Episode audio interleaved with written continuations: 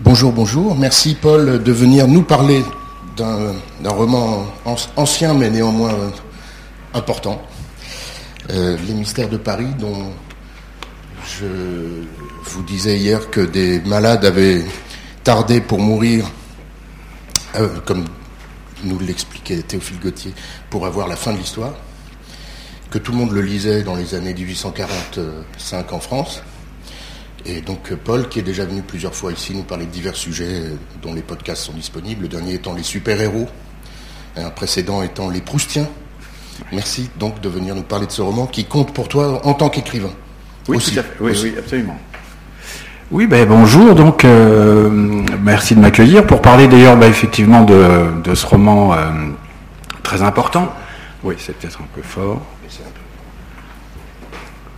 Et, euh, et donc, ben, à cette occasion, je voudrais quand même rendre hommage, puisqu'on va parler des mystères de Paris et de Gensur, rendre hommage à quelqu'un, une figure intellectuelle qui nous a quittés récemment, donc Umberto Eco, en l'occurrence, qui euh, pour la simple raison, c'est que si je suis venu à m'intéresser au mystère de Paris, c'est euh, notamment grâce à lui, euh, puisqu'il a écrit, il a écrit une, préface à l'édition italienne qui a été compilée dans un livre qui s'appelle, dans son livre qui s'appelle de, Superman au surhomme, où il traite de euh, euh, la culture, euh, comment dire, la culture de masse qu'on appelait à l'époque la culture de masse dans les années 60, qu'on appellerait aujourd'hui la culture populaire, voire la, pop culture. Et ce qui était intéressant, c'est qu'il s'est vraiment intéressé à la Genève de ce livre, et on va voir en quoi c'est un livre assez exceptionnel. sinon du, du, point de vue littéraire, on verra, mais aussi du point de vue du point de vue sociologique et historique. Euh, c'est, euh, il a une jeunesse tout à fait particulière. Et ce qui est important euh, ben, avec Umberto Eco, c'est qu'il s'intéressait à la fois à tout ce qui était avant-garde. On connaissait, il a commencé à travailler avec le groupe 63, c'est-à-dire le groupe 63 qui était très avant-gardiste. Et à côté de ça, ça n'empêchait pas de travailler sur Superman, de travailler sur Monte Cristo, de travailler sur tout ce qui était culture, culture populaire, culture de masse. Et en fait, contrairement un petit peu à dire à Roland Barthes, qui était un petit peu son, homologue euh, ici en France, euh, lui n'avait aucun euh, mépris. Bon, Roland Barthes n'avait pas vraiment de mépris, mais enfin, il regardait un petit peu de haut quand même tout ce que dès que c'était un petit peu de masse, avec un, petit peu un, regard de classe. alors que effectivement, Umberto Eco s'est toujours intéressé à, la, la, réception des œuvres et en quoi une œuvre populaire était devenait populaire. Et donc du coup, effectivement, lui a eu aussi dans sa vie, et c'est pour ça que c'est à double titre que c'est intéressant de l'évoquer aujourd'hui, c'est que lui-même a eu, euh, avec son premier roman qui s'appelle Le nom de la rose, qui est sorti en 83, une, une, euh, une genèse euh, exceptionnelle. C'est-à-dire que c'est un roman qui était a priori, je ne sais pas si euh, vous l'avez lu ou en tout cas, bon, c'est vrai qu'entre temps il y a eu un film qui a été qui a été tiré, mais euh, c'est vrai que euh, c'était un livre qui, a priori, avec des passages en latin, qui fait 800 pages, avec comment dire, avec qui traite de, crimes dans une abbaye, avec les histoires de de de, de, fratricelle. c'était quelque chose d'assez pointu qui avait eu tout d'un coup un, raisonnement, une résonance pardon internationale et populaire. Je crois qu'on est arrivé à 30 millions aujourd'hui d'exemplaires sur, ce livre-là. Et donc du coup, effectivement, c'est pas étonnant qu'il soit intéressé lui-même euh, avant à, euh, par exemple, la jeunesse euh, des mystères de Paris, dont on va parler effectivement aujourd'hui. Et, il s'était intéressé aussi au roman populaire et notamment au roman feuilleton dont on va parler, qui est aussi le conte de Monte Cristo. Il avait voulu d'ailleurs traduire euh, le comte de Monte Cristo avec une idée en tête en se disant que comme il fait 800 pages pour le public italien, il se disait ça serait peut-être bien d'en faire une version euh, euh, réduite tout en gardant la richesse de l'œuvre et donc il s'est mis un peu à la tâche et tout d'un coup il s'est rendu compte en arrivant à la 300e page que finalement tout ce qu'il enlevait finalement faisait perdre de la saveur et il s'est rendu compte que la longueur aussi fait partie du plaisir de d'une œuvre comme comme Monte Cristo.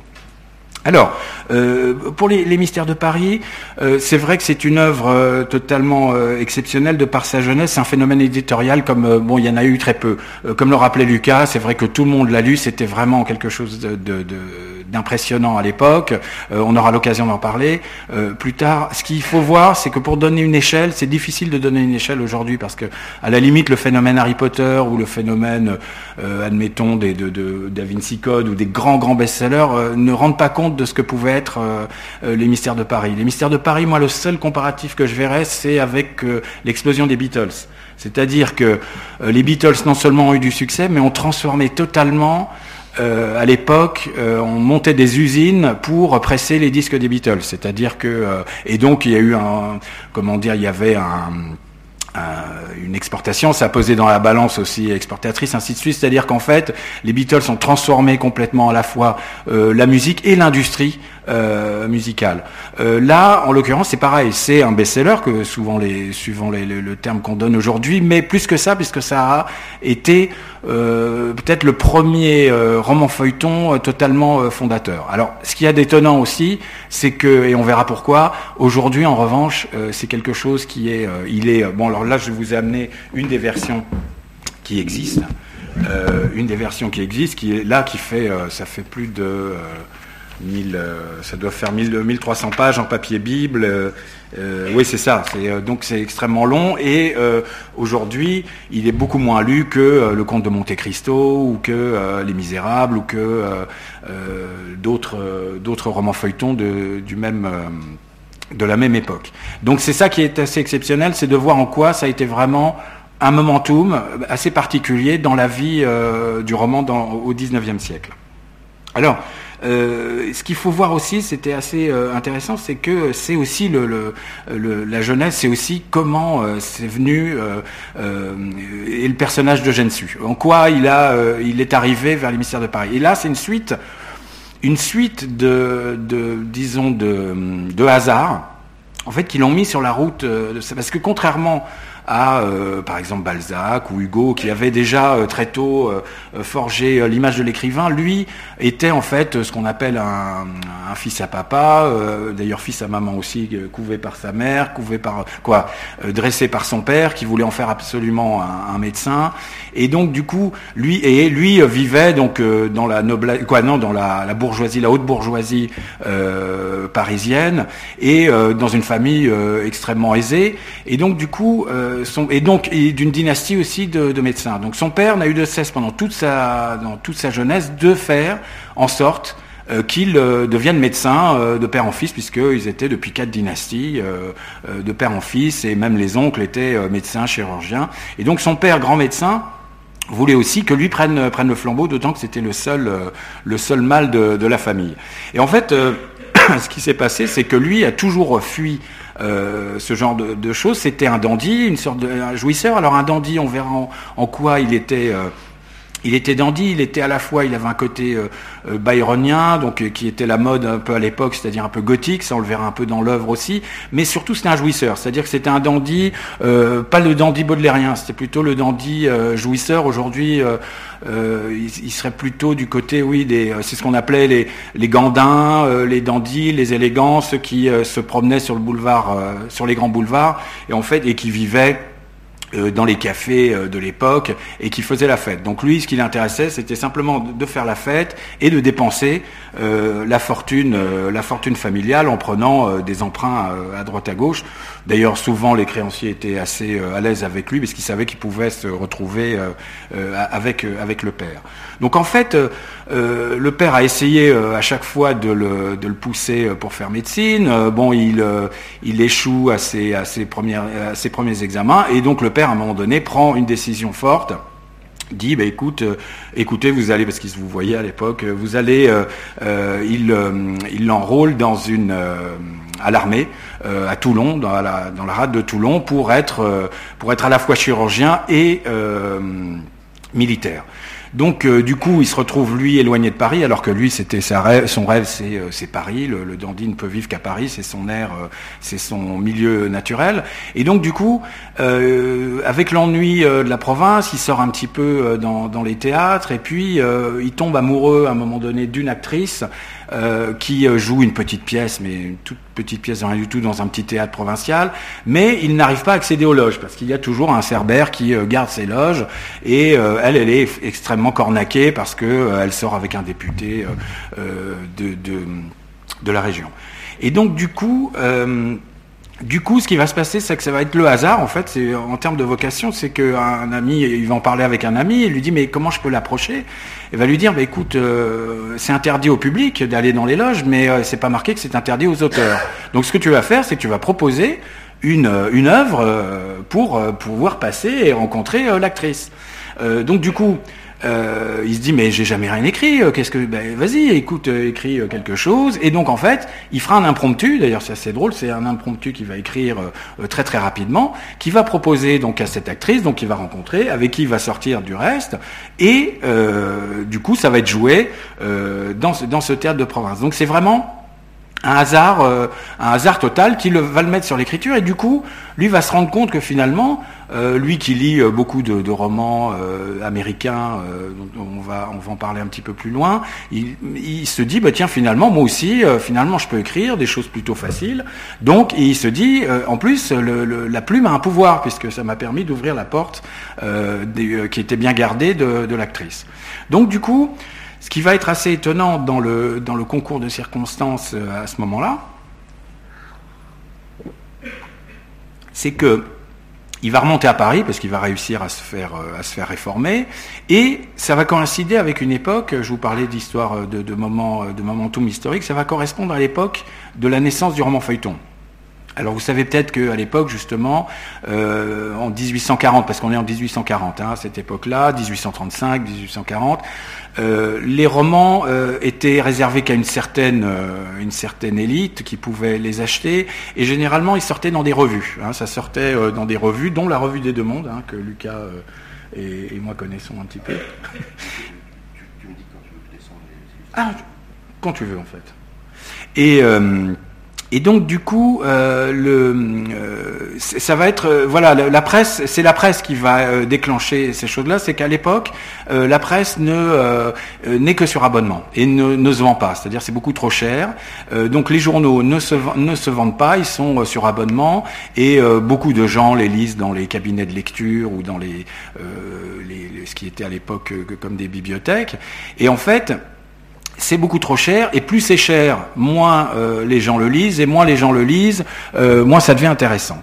Euh, donc il y aura un certain Émile Girardin qui aura lui une idée, qui, qui, maintenant est devenue comme l'œuvre de Colomb, mais qui est celle de se dire, finalement ce qu'on va faire, c'est qu'on va baisser le prix du du journal et on va le faire financer par la publicité. Parce qu'à l'époque euh, il commençait à y avoir un petit peu de réclame disons. Et du coup Gérardin va faire ça donc va, se, va baisser le prix de moitié de façon assez forte pour augmenter euh, le volume et il se dit bah, si on, augmente le volume, bah, du coup on pourra à la fois euh, vendre plus cher la publicité, on rentre dans un cercle euh, vertueux au lieu d'être dans le cercle vicieux dans lequel on était enfermé. Mais il se dit quand même en tant qu'industriel dans, sa, sa start-up de l'époque, il se dit il y a quand même un petit problème, c'est que les nouvelles et les comment dire, les nouvelles politiques ou les informations politiques ne suffisent pas à fédérer un, public. Donc c'est là où il a l'idée de se dire, ben, on va faire ce qu'on appelle euh, un feuillet, donc c'est d'où le nom feuilleton, euh, qui est un petit feuillet, donc un feuillet euh, qui sera en bas du, du, journal et que on découpera un roman qui sera découpé en tranches pour pouvoir fidéliser le lectorat. Bon, ça c'est quelque chose qui aujourd'hui pour nous est totalement totalement nouveau, totalement acquis, mais c'est vrai qu'à l'époque ça a été révolutionnaire. Donc du coup, euh, c'est vrai que euh, les romanciers euh, qui peinaient à, gagner de l'argent avec les revues ont tout d'un coup eu un appel, un appel d'air vers ce, type de, journaux, donc pour publier leurs leur romans. Et donc du coup, c'est la naissance, c'est ce qu'on assistait à la naissance d'un nouveau type d'écrivains qui sont les feuilletonistes.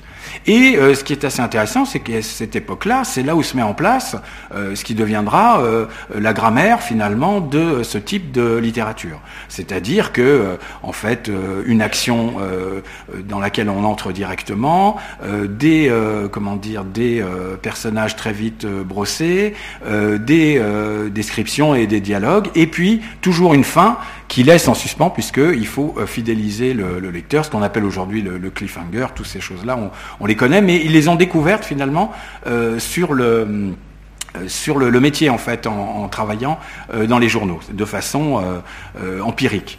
ce qui était ce qui était assez intéressant, c'est que en fait, on sait aussi, et d'ailleurs c'est pour ça qu'on dit, euh, euh, ils étaient payés à la ligne, hein, comme vous savez, c'est-à-dire qu'en fait ils étaient payés au feuilleton, donc à la ligne, et c'est pour ça qu'on dit souvent que euh, voilà, c'est des romans qui se ressentent de ça, notamment à cause des descriptions ou à cause des dialogues. Alors, pour les descriptions, c'est euh, plus ou moins vrai, parce que en fait, euh, ce qui est important de savoir pourquoi à l'époque il y a beaucoup de descriptions dans ce type de roman, euh, c'est pour une raison, bon, effectivement, comme on vient de le dire, économique, ils sont payés à la ligne, mais en fait, théoriquement, une, une description prend, demande beaucoup d'efforts à un écrivain. Donc l'idée, c'était plutôt qu'en fait, à l'époque, il s'adressait à un lectorat totalement nouveau. C'est-à-dire qu'un lectorat qui, euh, lorsqu'il parlait par exemple des rues de Paris, euh, ne connaissait pas les rues de Paris. C'est-à-dire qu'aujourd'hui, nous, euh, ben, on a le cinéma, on a eu ensuite la vidéo, aujourd'hui on a l'Internet. Donc dès qu'on nous dit une ville et on décrit deux, trois petits points dans une ville, on reconnaît tout de suite New York, on reconnaît tout, on a, dans notre tête, on a notre, notre banque d'images. À l'époque, les les, les, euh, euh, comment dire, les lecteurs de l'époque, qui étaient euh, de, souche populaire, ne connaissaient pas, n'avaient pas toute cette banque d'images. Donc, du coup, ce sont des romans qui sont extrêmement décrits pour que justement les, les lecteurs soient dans l'ambiance. Euh, et, donc du coup, euh, en revanche, il y a aussi euh, les dialogues. Alors ça, en, en, dialogue, ça on a vu énormément, et ça c'était surtout, c'était surtout Dumas qui, qui, en, qui en usait et en abusait, des dialogues à n'en plus finir qui durent sur 4-5 pages où il n'y a aucune information, échange d'informations. C'est bonjour, comment tu vas, ça va bien, mais, mais dis-moi qu'est-ce qui s'est passé aujourd'hui, ben, je te l'ai déjà dit, et ainsi de suite. Donc c'était des sortes de dialogues qui tournaient, qui tournaient, qui tournaient à vide et qui permettaient de remplir assez facilement le, feuillet. Alors, euh, à l'époque, donc ces feuilletonistes euh, sont aussi, alors ils, vont commencer à avoir une pensée euh, un petit peu marketing par rapport à, ce qu'ils font, c'est-à-dire ce qu'on appellerait aujourd'hui marketing, c'est-à-dire que il y aura des vogues et puis des sortes de modes par rapport à, à des genres particuliers. C'est même là que naît un petit peu quoi non, la notion de genre existait avant, mais c'est euh, des mélanges de, genres qui sont, qui sont faits à cette époque-là.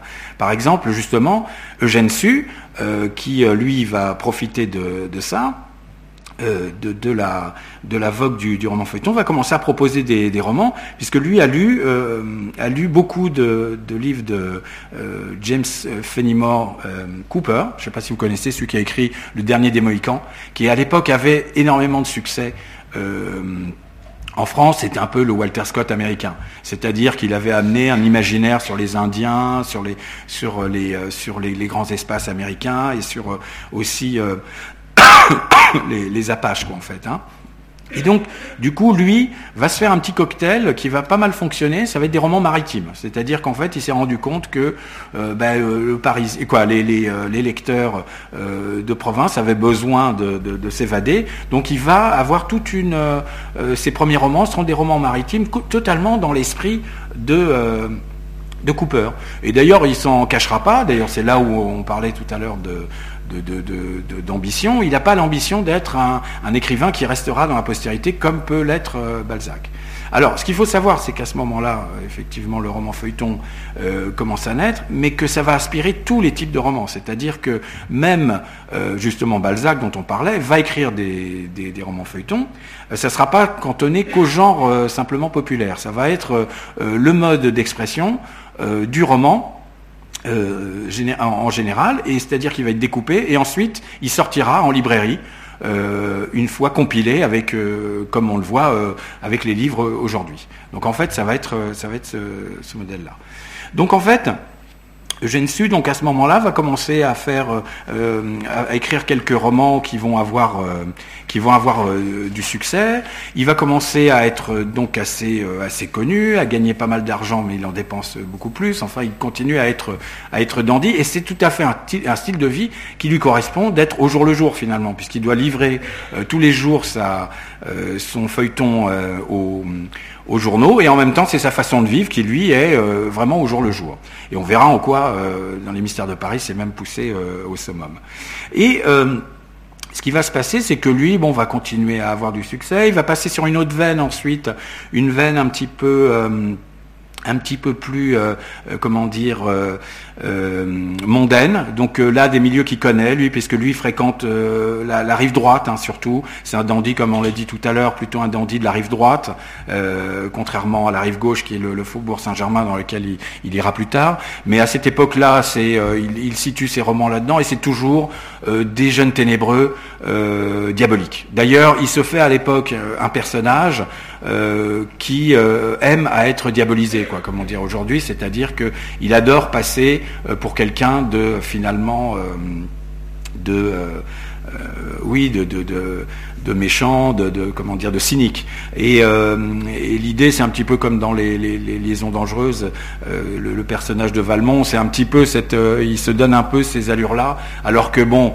d'après les d'après les témoignages de, ses amis, euh, il, serait plutôt, euh, plutôt sympa, mais il se donnait euh, justement une, posture. Il avait vu que c'était la meilleure publicité pour lui. Et donc du coup, il va donc continuer à écrire des, romans feuilletons et, donc il se succède les uns aux autres. Puis avec bon, après un, certain épuisement dans la veine. Alors, euh, ce qui va se passer un jour, c'est que euh, il va y avoir un, premier déclic en fait, c'est que euh, un ami à lui va l'amener au théâtre à Paris pour voir un, mélodrame qui s'appelle Les deux serruriers. Donc c'est un mélodrame vraiment où tout y est quoi en fait. Hein. Euh, à un moment donné, euh, la scène commence, euh, on est dans une mansarde où on entend le, vent froid qui passe sous la porte. un huissier, une, femme très maigre donne le sein à un enfant qui pleure. Le, mari travaille, s'échine à travailler sur, sur, quelque chose, et tout d'un coup les huissiers frappent et viennent pour retirer le landau de l'enfant. Dans la salle, ben, tout le monde est plus ou moins euh, commence un peu à pleurer, sort son mouchoir et tout, et il y a juste une personne qui rigole, c'est euh, notre Gensu, c'est-à-dire que lui, ça le fait rire, et en fait, l'ami qui l'a amené là, il lui dit en sortant, il lui dit mais attends, c'était totalement outré ce truc-là, ça n'existe pas, c'est quoi cette, euh, cette la, pauvreté comme ça, ça, ça n'existe pas. Et donc en fait, son ami se rend compte que lui, qui vivait à quelques encablures de, euh, juste de, la pauvreté euh, des faubourgs, comme on verra tout à l'heure, ne connaît absolument pas ce milieu-là. C'est-à-dire qu'il est absolument inconscient du fait qu'il puisse y avoir de la pauvreté. Pour lui, c'était pas crédible, c'était quelque chose euh, d'outré. Et donc, du coup, son copain va faire un pari avec lui, il lui dit, écoute, on va faire un pari, je vais te montrer que, que ça existe. Et du coup, suite à ça, euh, il, va le, il va lui faire rencontrer un ouvrier euh, qui s'appelle, pour la petite histoire, qui s'appelle l'ouvrier Fugère, euh, qui est un, qui travaille dans l'imprimerie, qui était un plutôt de la frange un peu lettrée des ouvriers de l'époque et qui réfléchissait. Alors on est un peu avant le manifeste du Parti communiste, mais qui réfléchit un peu en ces termes-là, c'est-à-dire qu'il lui fait, en fait, il le reçoit chez lui une pauvreté, euh, mais tout à fait de bonne aloi, avec euh, la, table propre, euh, un pot-au-feu magnifique préparé par madame. Lui a une jambe de bois, mais est complètement, a beaucoup d'énergie. Et il arrive à le séduire avec les thèses les thèses euh, sur, euh, sur le peuple, les thèses, disons, marxistes euh, avant l'heure, quoi, marxiennes avant l'heure, quoi, en fait. Et du coup, il lui parle, justement, il lui dit, vous les artistes, vous avez un rôle, vous devez parler du peuple, parce qu'il dit, le, les nobles, la noblesse, c'est un monde qui est mort, le bourgeois est, mourant, et maintenant, ça va être place au peuple, et le peuple va, il fait une sorte d'éloge de la montée du prolétariat un petit peu avant l'heure. Et du coup, Effectivement, ce soir-là, donc ils boivent euh, pas mal de Julienas, euh, euh, ils fument un cigare ensemble et tout, et donc ils sont un peu comme comme comme cul et chemise, et ils s'amusent vraiment beaucoup. Et en sortant, Eugène Su se dit mais je suis socialiste, qui à l'époque voulait dire même communiste hein, aussi avant l'heure. Donc c'est pas le socialisme dont on parle aujourd'hui. Et donc du coup, en sortant, il est, il est séduit par cette image, disons, de du de la, de la montée euh, de, comment dire du, prolétariat et de, la classe ouvrière. Et ce qui est euh, ce qui est assez étonnant, c'est que d'habitude c'est plutôt lui qui raconte des histoires, et là il a été complètement euh, pris au jeu, séduit par le, discours de, l'ouvrier Fugère. Et en fait, il va donc se proclamer socialiste, mais on verra très vite, et lui-même l'avoue, que en fait c'est une nouvelle posture pour le dandy, c'est-à-dire qu'il se rend compte que ben, quand il va dans les salons, se proclamer socialiste et parler du peuple, ça choque le bourgeois. Et lui, il adore ça en fait, puisque comme on le verra, c'est quelqu'un qui euh, finalement vit dans les milieux euh, noble et quoi, euh, disons bourgeois et de la noblesse de l'époque, mais adore euh, choquer le choquer le bourgeois. Donc du coup, c'est une nouvelle posture du dandy. Alors au lieu d'exhiber des gants jaunes ou des ou des bottines ou un, beau costume, bah, il va se proclamer aussi socialiste et il verra que ça ça fait son effet. Mais il continue d'écrire des romans feuilletons, donc euh, euh, ça continue. Mais là, le succès est un petit peu moins. Euh, il commence à se faire un petit peu dépasser, notamment par un certain Dumas qui commence à en écrire, qui lui vient du théâtre à une une plume tout à fait, tout à fait, comment dire, alerte et puis aussi euh, à su mettre une industrie, parce que c'est vrai que ce qu'il faut savoir aussi, c'est qu'à partir de ce moment-là, comme on critiquait, les gens ont critiqué évidemment le, roman feuilleton, on parlait de littérature industrielle. C'est euh, d'ailleurs Sainte-Beuve, hein, qui est un critique de l'époque, qui parle de littérature industrielle, et c'est vrai qu'en partie ça l'était, puisque, comme vous savez certainement, Dumas avait un nègre et que lui-même avait, avait un nègre. Je ne sais pas si vous connaissez cette histoire, mais à un moment donné, c'est Dumas qui raconte que euh, il, apprend la mort d'un de ses nègres et il se dit euh, oh là là, le lendemain, euh, il n'y aura, pas, aura pas le feuilleton, il va y avoir un blanc dans, le journal. Et en fait, il va, alors c'est pas au kiosque, mais il va prendre à la crier le journal et il voit que, en lieu et place habituelle, il y a le feuilleton. Et en fait, il va au chevet de la femme de la femme, de la veuve, disons, de, son nègre, et qui lui avoue qu'en fait, lui-même avait un nègre, en fait. Donc, euh, ils avaient chacun, euh, c'était devenu vraiment une industrie à la chaîne. Est-ce que je peux t'interrompre? Oui. À propos de ce que tu viens de raconter, il y a un extrait qui mérite d'être lu parce que ça parle de mode, et c'est tiré d'une histoire du dandisme, euh, dont que vous trouverez ici, puisque c'est une, une ancienne journaliste de mode qui est venue il y a très longtemps intervenir à à l'IFM qui raconte la rencontre entre euh, Eugène Sue et l'ouvrier Fugère. Ah, et, ça parle de vêtements, donc si vous voulez bien, je vous le lis en, deux minutes. D'accord? Bien sûr, Donc euh, l'écrivain Félix Pia, auteur des deux serruriers, emmène un jour Eugène Sue chez un ouvrier. Eugène Sue était descendu de son coupé avec toutes les élégances dont il était encore l'arbitre, ganté, verni, lustré, un parfait dandy, quoique un peu gras déjà par son âge, et surtout par sa vie assise de romancier feuilleton. Il se trouva en face d'une blouse aux manches retroussées sur deux bras nus et deux mains salies, ou plutôt noircies par la poudre des métaux. L'ouvrier avait le verbe et donnait la lumière. Discutant théorie et pratique, les divers systèmes à la mode, saint-simonisme, fourriérisme, comtisme, tous les ismes du jour, il traita à fond les questions économiques les plus ardues, matières premières, main-d'œuvre, crédit, produits, salaire, échange, circulation et distribution, capital et travail associés ou opposés, tous les problèmes de la science sociale sans esprit de secte, avec le génie du philosophe, la passion du tribun, la raison de l'homme d'État et le bon sens de l'ouvrier, terminant par la misère du peuple, avec une charité d'apôtre, une foi de prophète et une espérance de martyr, si bien qu'à la fin de ce prodigieux discours, Eugène Sue, comme illuminé de rayons et d'éclairs, se leva et s'écria Je suis socialiste. Ben, merci, oui, merci pour cet extrait. Oui, c'est exactement ça. Ça a été donc une, une, euh, une révélation. Et, c'est vrai qu'il y a donc là euh, une fibre, et, c'est drôle hein, quand, on lit ça, c'est avant le, manifeste du Parti communiste, mais cette, euh, cette construction-là, à la limite, ça sera celle du, manifeste du Parti communiste, qui est elle-même un, grand moment de, narration en fait. Hein. C'est l'époque où Marx habite à Paris. Tout à fait, il habite à Paris, et puis on aura l'occasion d'en parler aussi au sujet des, mystères de Paris, puisqu'il écrira euh, une sorte de, de comment dire, de critique, oui, tout à fait, de, euh, des mystères de Paris. On, verra en fait en, quoi euh, il a montré les limites des, mystères de Paris.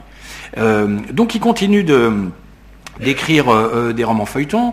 Donc à ce stade-là, donc il continue d'avoir des dettes, il continue de, de, mais il est moins, il est moins pardon, il a moins la, il a moins la cote auprès des différents journaux. Et donc du coup, euh, ce qui va se passer, c'est qu'il va avoir un petit passage à vide. Ça correspond aussi au moment où il commence à sortir avec une femme du faubourg, parce qu'il voulait à tout prix rentrer au faubourg Saint-Germain, euh, qui est le lieu vraiment euh, pour tout dandy, c'est le c'est l'Eldorado, hein, c'est l'arrivée ultime. Donc il voulait partir à la conquête du faubourg Saint-Germain. Donc il, réussit, mais en même temps, il il se sent pas bien dans ce milieu-là, qui est justement un milieu qui critique totalement sa façon d'écrire, qui est plutôt euh, le côté euh, euh, justement littéraire plus compassé, qui n'aime pas du tout le, roman feuilleton. Et lui écrira à ce moment-là un, roman feuilleton qui s'appelle Latroémon, et non pas l'Autréamont, mais euh, et qui est l'Autréamont, euh, et qui est sur, euh, comment dire justement, une critique de la noblesse. Il se mettra pas mal de gens à dos. Et à ce moment-là, donc, il a un, passage à vide et, il, se pose la question. Donc, il se fait même refuser, ce qui lui était jamais arrivé, il se fait refuser des, comment dire, des euh, des romans feuilletons, et il a plus, il n'a pas d'idée devant lui, quoi, en fait.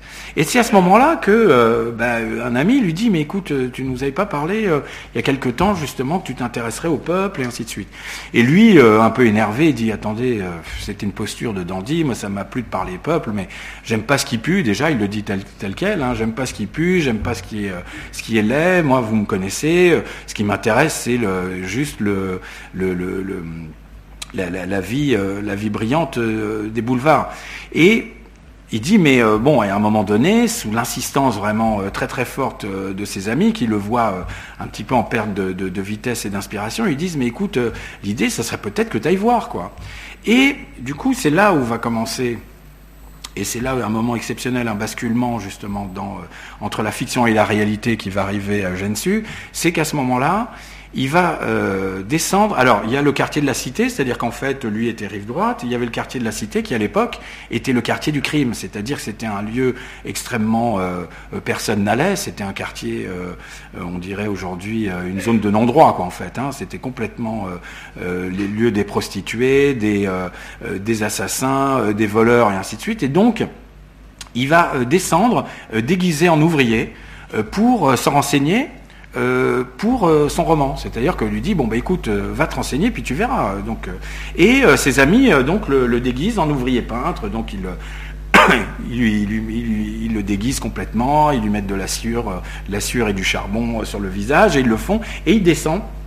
Alors il paraît, il paraît hein, la légende, quoi, la vérité, ce serait qu'il serait quand même aller accompagné de son professeur de boxe française pour pas avoir de, soucis, mais enfin, ça c'est pas ce qu'on raconte. Donc il descend dans euh, les bas-fonds et c'est là où il va commencer à rencontrer euh, le monde qui va être celui euh, des mystères de Paris. C'est-à-dire qu'il arrive déjà et il voit des gens selon son, regard, et comme il le décrira, qui sont totalement monstrueux. Et il va les décrire d'ailleurs comme euh, une sorte de bestiaire. Donc on verra les, noms d'ailleurs des personnages, ça s'appelle la chouette, il y a le chourineur, il y a, euh, a la goualeuse, il y a, bon, il y a des, noms très, très imagés, et il y a un argot qu'il ne comprend absolument pas. Donc il est infiltré en fait. L'idée c'est qu'il va descendre infiltré dans les bas-fonds pour aller prendre de la, de la documentation. Et en fait, il remonte, et il est bon, il a une sorte de, choc, mais c'est plutôt un choc, euh, disons, euh, à ce stade-là, c'est plutôt un choc euh, esthétique, c'est-à-dire qu'il se dit, tiens, je tiens une idée, un concept. En fait, à ce moment-là, pareil, c'est plutôt une idée marketing qu'il a. Il se dit, ben tiens, c'est marrant, à quelques encablures de, chez moi, il y a les, Apaches. D'ailleurs, il le dit au début de, des mystères de Paris, il le dit, il dit voilà, ce sont les apaches de, Cooper qu'on retrouve euh, euh, euh, au, centre, au centre de Paris, donc le, quartier de la Cité. Et donc, il descend, c'est avec bon, vous voyez avec les, les, petites rues, d'ailleurs il n'y en a presque plus à Paris, hein. c'est le Paris d'avant Haussmann évidemment, et c'est vraiment, tout ça a été détruit, mais il y a quelques rues encore, des, des, rues euh, totalement étroites, qui ressembleraient plus aux traboules à la limite, hein. si on avait à, comparer, ce serait plutôt les traboules de Lyon qui aujourd'hui ressembleraient plus à ça, et puis avec, vous savez, des sortes de, de, grands pavés en pierre pour que les, les chariots ne, ne, ne, ne, passent pas euh, contre le mur. Donc, et puis avec des rigoles, euh, évidemment, qui charrient de l'eau sale et ainsi de suite, un peu boueuse. Et donc il descend, lui, pareil, déguisé en ouvrier, et il va commencer à tirer, à remonter, et il écrit sous le, sous, comment dire, sous l'impulsion, il écrit les premières pages des Mystères de Paris. Mais le problème, c'est qu'il ne sait pas vraiment quoi en penser. Il se dit bon, moi ça m'amuse, mais il demande à ses deux amis, qui sont ses deux, ses deux points de repère, il leur envoie euh, le, texte, il leur dit euh, qu'est-ce que vous en pensez? Et en fait, ses amis arrivent et euh, sont complètement sous le charme. Ils disent c'est quelque chose de nouveau. Il y a un ton qui est totalement différent et surtout c'est très c'est très cru, c'est très gothique. Il parle d'entrée de jeu, il parle de ces de, ces comment dire de, de ces classes pauvres comme des classes dangereuses en fait. Hein. Il en parle. disons il fait froid il fait froid dans le dos et en fait du coup, ses amis disent mais non, mais il faut que tu continues dans cette veine. Lui il se dit bah oui, pourquoi pas. Donc euh, il, va le, proposer donc à des euh, journaux. Et le, problème va se passer, c'est que en fait, euh, bon déjà il a moins la cote, comme je l'ai dit tout à l'heure, mais en fait les gens vont pas du tout réagir. Euh, positivement, c'est-à-dire qu'en fait, euh, il va se faire refuser une fois, deux fois, trois fois. En fait, personne euh, n'en voudra vraiment. On lui dit pas vraiment non, hein, comme c'est le cas. On dit simplement que bon, faudrait peut-être trouver une autre, une autre veine. Ça intéressera personne de parler des bas-fonds que les gens connaissent pas, ainsi de suite. Bon, toutes les, toutes les, toutes les précautions d'usage. et, finalement, il va se rabattre sur un journal qui s'appelle le Journal des débats qui est un journal totalement réactionnaire, hein, qui est un journal euh, plutôt, on dirait aujourd'hui, vraiment de droite dure, quoi, euh, très réactionnaire, et qui finalement a des problèmes, traverse une passe euh, très très mauvaise et qui se dit finalement, bah, moi pourquoi pas prendre Eugène Su, il prend plutôt la signature. En fait, ce qui l'intéresse, c'est de prendre Eugène Su, il le paye presque rien parce qu'il lui fait un contrat pas génial, et du coup, ça commence à sortir dans les débats. Et c'est là où commence encore une fois, quoi, il y a encore un, cas euh, assez étonnant, c'est que euh, ce qu'il, comment dire, il va, euh, c'est une critique en fait. Les, premiers passages décrivent les pauvres vraiment comme de façon monstrueuse, et en fait, à la fois la droite et le clergé, donc les réactionnaires en gros, vont dire mais c'est pas possible de montrer de telles horreurs et de faire ces choses-là, et la gauche va réagir aussi, quoi, les libéraux vont réagir aussi en disant mais on ne peut pas parler du peuple de cette manière-là. Donc en fait, il va se retrouver entre les deux, euh, ou, quoi, je veux dire, entre deux feux, et personne ne va euh, vraiment le, soutenir. La seule chose, c'est qu'en revanche, ceux qui sont les premiers visés, c'est-à-dire les, euh, lecteurs et donc de souche populaire, eux, en revanche, vont totalement adhérer à ça. Et c'est là où commence vraiment l'histoire exceptionnelle des, euh, des, mystères de Paris, c'est que euh, ceux euh, qu'il est censé critiquer, décrire comme des monstres, vont trouver, pour une fois, que quelqu'un parle, parle pour eux. Donc, ce qui va naître, en fait, et donc, comme je vous disais, va naître un, roman où ça va s'écrire un peu au jour le jour, c'est-à-dire qu'il descend dans les bas-fonds. Donc là, il va y avoir un tas d'histoires avec le personnage d'ailleurs, euh, euh, la légende veut qu'effectivement il ait assisté à une, euh, à une dispute entre une sorte de souteneur en fait, hein, qui s'appelle le chourineur. Le chourineur, ça veut dire celui qui, celui qui surine, c'est-à-dire celui qui poignarde en fait, et la goualeuse qui sera Fleur de Marie.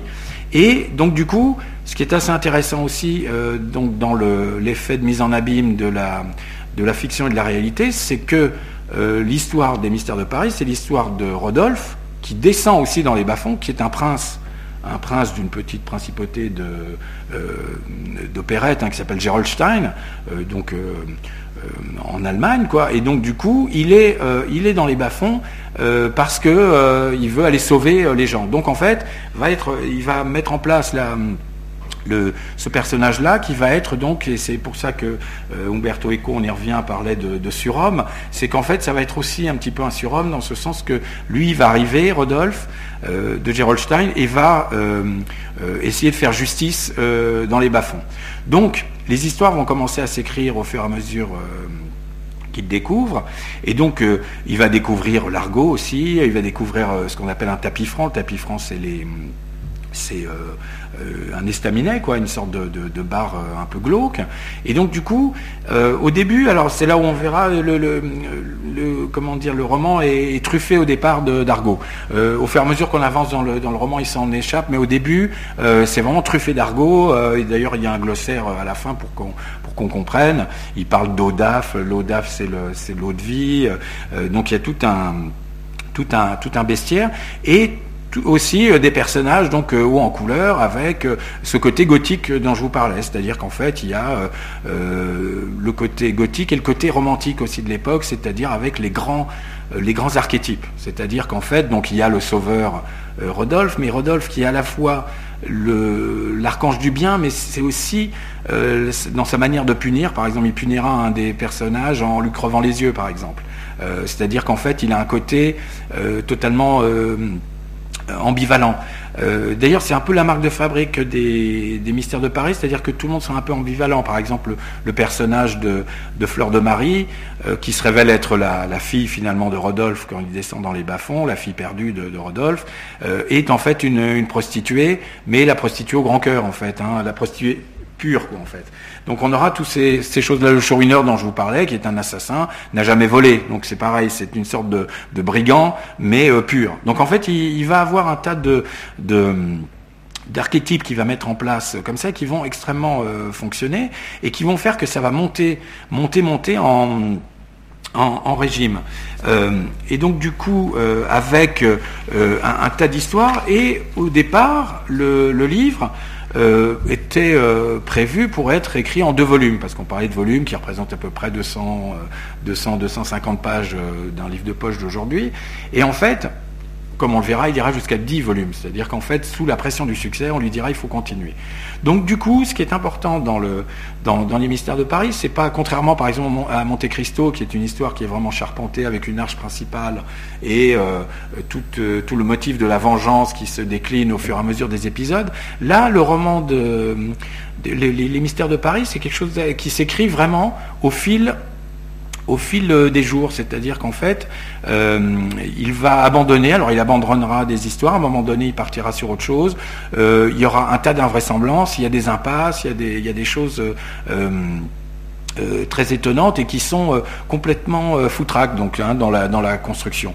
c'est pour ça que je vous disais, c'est vrai que c'est un livre aujourd'hui qui est assez compliqué à lire in extenso parce que vraiment il y a effectivement des longueurs et puis des problèmes de construction qui font que ben, à un moment donné on, on abandonne. Ce qui n'était pas le cas à l'époque puisque les, à l'époque les gens lisent de plus en plus et il est en train de se passer quelque chose d'assez exceptionnel, c'est que comme le, rappelait Lucas, tout le monde le lit, hein, que ce soit euh, des, euh, euh, des, des, hauts de ce monde, parce que même un ministre un jour, paraît-il, rentre, rentre arrive au bureau, la mine complètement dépitée, et quelqu'un lui dit mais est-ce qu'il y a une crise gouvernementale, qu'est-ce qui se passe et tout, et lui dit non non, la Louve est morte, et la Louve, la Louve c'est un personnage de de, des mystères de Paris. Euh, il y aura aussi, effectivement, comme le rappelait euh, Lucas euh, via Théophile Gauthier, ceux qui attendront de mourir pour connaître la suite des, mystères de Paris. Donc en même temps, c'est assez drôle puisque à la fois ça tient extrêmement en haleine et en même temps c'est construit complètement bizarrement. il y aura aussi, alors ça, quelque chose de, totalement exceptionnel, des gens qui lui enverront de l'argent, mais pour les personnages euh, au nom des personnages du roman, c'est-à-dire qu'ils l'auront pris pour la, pour la réalité. C'est-à-dire qu'en fait, il y, a un, il y, a un, mélange de réalité et de, fiction euh, qui va très très loin dans ce sens que, et d'ailleurs c'est ce que dit Umberto Eco à un moment donné, il dit, il est arrivé à su ce que Pirandello a seulement imaginé avec six personnages en quête d'auteur. C'est que les gens pensent vraiment que les personnages existent. Parce qu'il y a une famille, la famille Morel, euh, qui va décrire d'ailleurs souvent le mode mélodrame, c'est une famille qui a toute la chkoumoun du monde, et en fait, les gens vont envoyer de l'argent, et généralement, c'est euh, pas des gens qui sont riches, c'est des gens euh, qui sont issus des classes populaires qui vont envoyer des pièces pour euh, pour la famille Morel. Il y aura aussi des gens qui demanderont l'adresse de Rodolphe pour savoir s'il peut pas venir en aide à quelqu'un de son entourage qui a, qui a des problèmes. Donc en fait, il y a quelque chose d'assez vertigineux qui se passe avec les mystères de Paris, je vous le disais par rapport à la Genèse, qui n'est pas le cas de tous les, de tous les romans, c'est qu'il y a un mélange, une mise en abîme assez vertigineuse et même plurielle, dans le sens que c'est à la fois ben, Rodolphe qui descend dans les bas-fonds alors que c'est Eugène Sue aussi qui descend pour l'écrire, et puis que les gens eux-mêmes, dans la réception de l'œuvre, euh, l'ont pris aussi pour une œuvre... Euh, euh, réelle, qui, décrivant la réalité. Ils ont tellement cru, ils croient tellement au personnage, que finalement, ils vont, ils vont le vont jusqu'à envoyer de l'argent. il y a aussi autre chose, et ça c'est quelque chose qu'on connaît maintenant nous aussi avec les feuilletons, mais les gens vont envoyer des lettres euh, pour dire non, non, euh, ça ne peut pas se passer comme ça avec tel personnage. Euh, vous ne pouvez pas, par exemple, à un moment donné, il fait partir le chourineur qui doit partir en Algérie. Et les lecteurs sont mécontents, ils disent non, non, non, non, Rodolphe ne peut pas se séparer du chourineur, il va falloir qu'il revienne. Et finalement, il reviendra, mais quelques livres plus loin, il sera obligé de le faire revenir sous la pression du public. Et donc, il écrira en même temps, l'œuvre sera en train de s'écrire en même temps que le public. Et autre effet vertigineux, c'est que lui, qui au départ, comme je l'ai dit tout à l'heure, était parti d'un simple, concept, ou disons d'une idée euh, plutôt marketing, de dire tiens, ça serait marrant, et si on essayait de parler euh, de la pauvreté euh, à Paris sur le mode de, Cooper et des Apaches, et, de façon un peu monstrueuse et gothique, va finalement s'attacher à son sujet. C'est-à-dire qu'au fur et à mesure, lui, le dandy qui ne connaissait pas la pauvreté, à force d'aller enquêter, va commencer à découvrir des choses concernant euh, concernant euh, justement euh, les classes populaires et il va commencer à prendre fait et cause. En fait, il va se faire convertir par son propre roman. Et c'est ça qui est assez étonnant, c'est que finalement, au fur et à mesure, il va moins s'intéresser à l'intrigue, et ça c'est dans les derniers livres, et il va plutôt faire des tirades qui deviennent carrément des documentaires sur la façon dont euh, les ouvriers, par exemple, euh, chez les, euh, dans les métaux vivent, par exemple, avec les acides, ainsi de suite. Et il va même jusqu'à inventer des choses. Par exemple, il sera un petit peu le précurseur du microcrédit, puisqu'il invente une banque des pauvres euh, et donc il y aura un modèle dans la vie aussi qui sera sur ce modèle-là, c'est-à-dire que des curés, ayant vu que Gensu a inventé cette histoire de banque des pauvres pour venir en aide euh, euh, à des défavorisés, va mettre ce modèle dans la vie.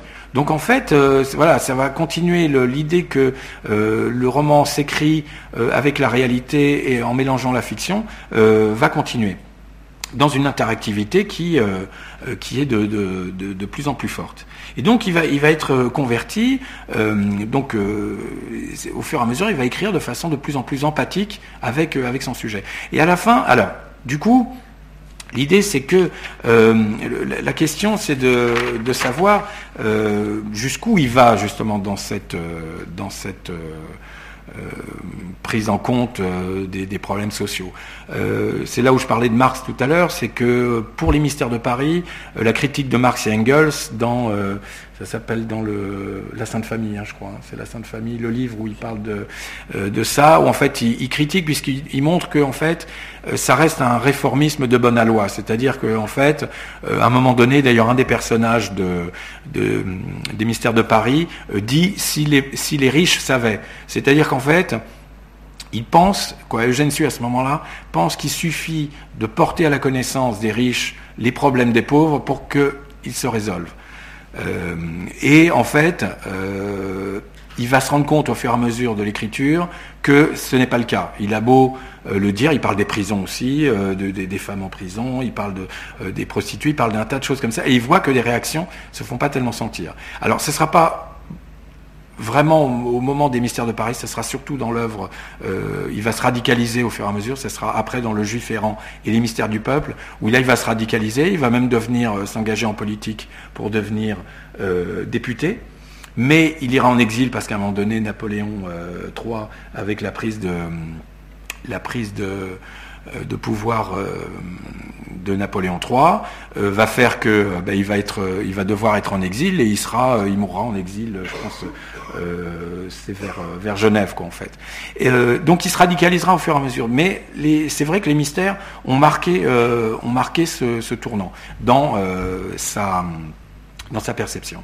Alors la question qu'on peut poser maintenant, c'est de se dire, mais qu'est-ce qui reste aujourd'hui des, mystères de Paris pour le lecteur du, du 21e siècle Alors, déjà, comme je vous le disais, c'est vrai que c'est un témoignage euh, d'une œuvre qui est en train de se faire. Donc à ce titre-là, effectivement, il y a déjà euh, cet aspect euh, très important.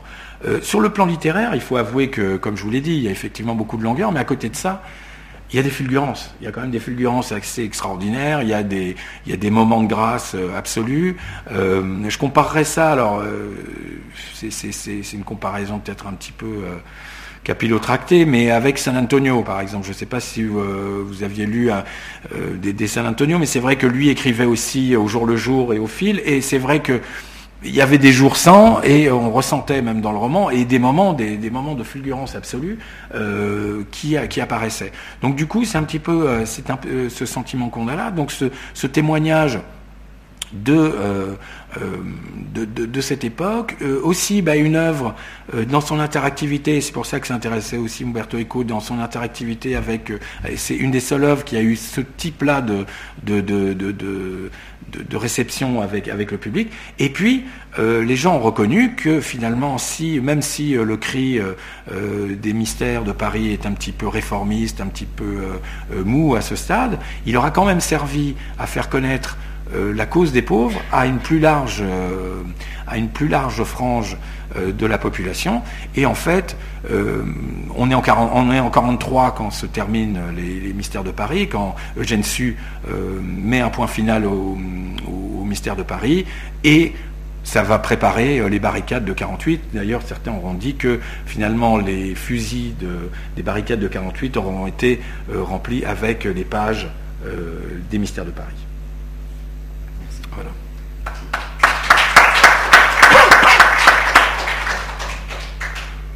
Vous avez vu quelques personnages du, roman. Sinon, c'était des photos de, de Jeanne euh, le Paris euh, populaire. Et alors, juste une, remarque, ça c'est la zone d'Italie où, vivaient les Apaches. ah oui, oui, oui. oui. Oui, les faubourgs les, et les barrières. Les, faubourgs, oui. Les, barrières, en fait. Ce qu'on appelait la zone, quoi. Complètement. Où vivaient des, des gens qui se sont appelés les Apaches. Et est-ce que ça vient de Gensu Puisque tu parlais de. Oui, alors les Apaches, et c'est vrai que ça sera, euh, ça sera avec. Euh, oui, il y, a un peu de ça, je pense. Hein. Voilà, c'est une photo de, de Jet. Et puis sinon, tu parlais de postérité. Il y a eu des mystères de Londres, des mystères de de, Berlin. Euh, tout à fait. Après, ça C'est devenu un genre littéraire. C'est devenu un genre littéraire en soi. D'ailleurs, le mystère de Paris, ça a été vraiment, euh, ça a été un petit peu au hasard. Je crois que ça a été pris euh, au dernier moment, hein, toujours pareil. Et en fait, ça a eu une. Et Les Misérables, le mot Les Misérables, paraît-il, viendrait aussi de ça. C'est-à-dire que l'idée de d'écrire Les Misérables, Hugo écrira Les Misérables. oui, Hugo lui s'entendait bien. Alors c'est vrai que aussi, euh, s'il faut juste parler un petit peu de la des feuilletonistes, euh, c'est vrai qu'entre eux il y avait euh, il y avait une, une rivalité. la pire ça a été avec Balzac parce qu'en fait Balzac était très ami avec avec Su au départ, mais avec le succès de, des mystères de Paris. Euh, Balzac en a pris un peu ombrage quand même et euh, il y a eu un peu de jalousie parce qu'effectivement, comme je vous le disais, à l'époque, on ne parlait que de ça. C'est-à-dire que lui, à l'époque, avait sorti euh, Splendeur et misère des courtisanes au même moment où lui avait sorti les mystères du peuple. On n'en parlait pas, on n'en a pas parlé. C'est par la suite qu'il y a eu la postérité à donner, vie à, ses écrits. Et pareil pour Dumas. Alors Dumas, il s'est toujours bien entendu avec, euh, Su, et euh, en fait lui-même a écrit effectivement le Comte de Monte Cristo quelques années euh, après. Quoi. C'est aussi la naissance d'un genre qui est le journalisme d'immersion, dont on a parlé il n'y a pas longtemps, avec Günther Wallraff ou même Florence Aubenas, le quai de Ouistreham, où l'écrivain se déguise en, en damné de la terre, ou en tout cas en, en observateur masqué pour euh, décrire une situation euh, compliquée. Oui, c'est ce, que, les voilà ce que les, Américains appellent aussi pour l'enquête les undercover. C'est aussi être infiltré quoi. Euh, c'est une sorte d'infiltration et c'est vrai que lui ça a été vraiment empirique. mais effectivement, tu as raison de le rappeler. Oui, oui, par exemple avec Wistreham, effectivement, c'est ce qu'elle ce qu'elle a fait. Oui. Vous connaissez ce livre? Vous connaissez Florence Aubenas?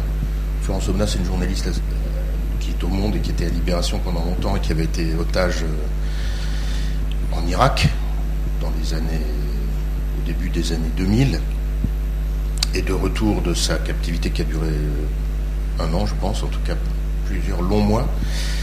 Elle a écrit un livre sur la vie des caissières de supermarchés en France. Et elle est devenue elle-même caissière pendant six mois ou un an Et le quai de Ouistreham raconte ça. c'est un bon livre. Enfin, c'est un livre assez dur. Et puis Günther Wallraff, on en a parlé dans, notre parcours. C'est un journaliste allemand qui a fait beaucoup, beaucoup de choses comme ça. Et son livre le plus connu s'appelle Tête de Turc. Ah oui. Et dans les années 70, il s'est présenté comme, enfin, il a travaillé comme ouvrier immigré dans des usines dans, la Roue.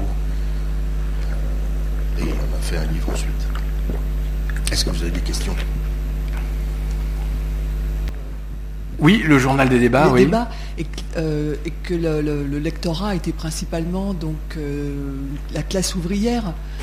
Ah oui, alors euh, ce qui s'est ce qui s'est passé, c'est que en fait il y a eu un il y a eu un, une explosion en fait du titre, c'est-à-dire qu'en fait il était oui, ce que j'ai oublié de dire, c'est que même les gens qui ne savaient pas lire le faisaient lire par des, par des curés, hein, par exemple, les curés le lisaient.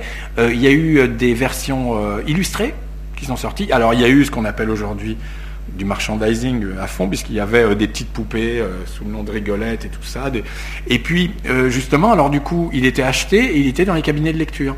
Et les cabinets de lecture, et il y en a qui le découpaient, qui le, et qui le recopiaient, et qui, voilà, c'est, du coup, ça dépassait son propre support, tout à fait. Au départ, c'était effectivement, c'est comme si, admettons, c'était sorti dans, qu'est-ce qu'on pourrait comparer aujourd'hui, même pas le Figaro, mais quelque chose d'un peu dans Valeurs Actuelles, tout à fait. Il faut juste que vous sachiez que le fondateur du journal des débats, vous, vous le connaissez en fait, c'est lui.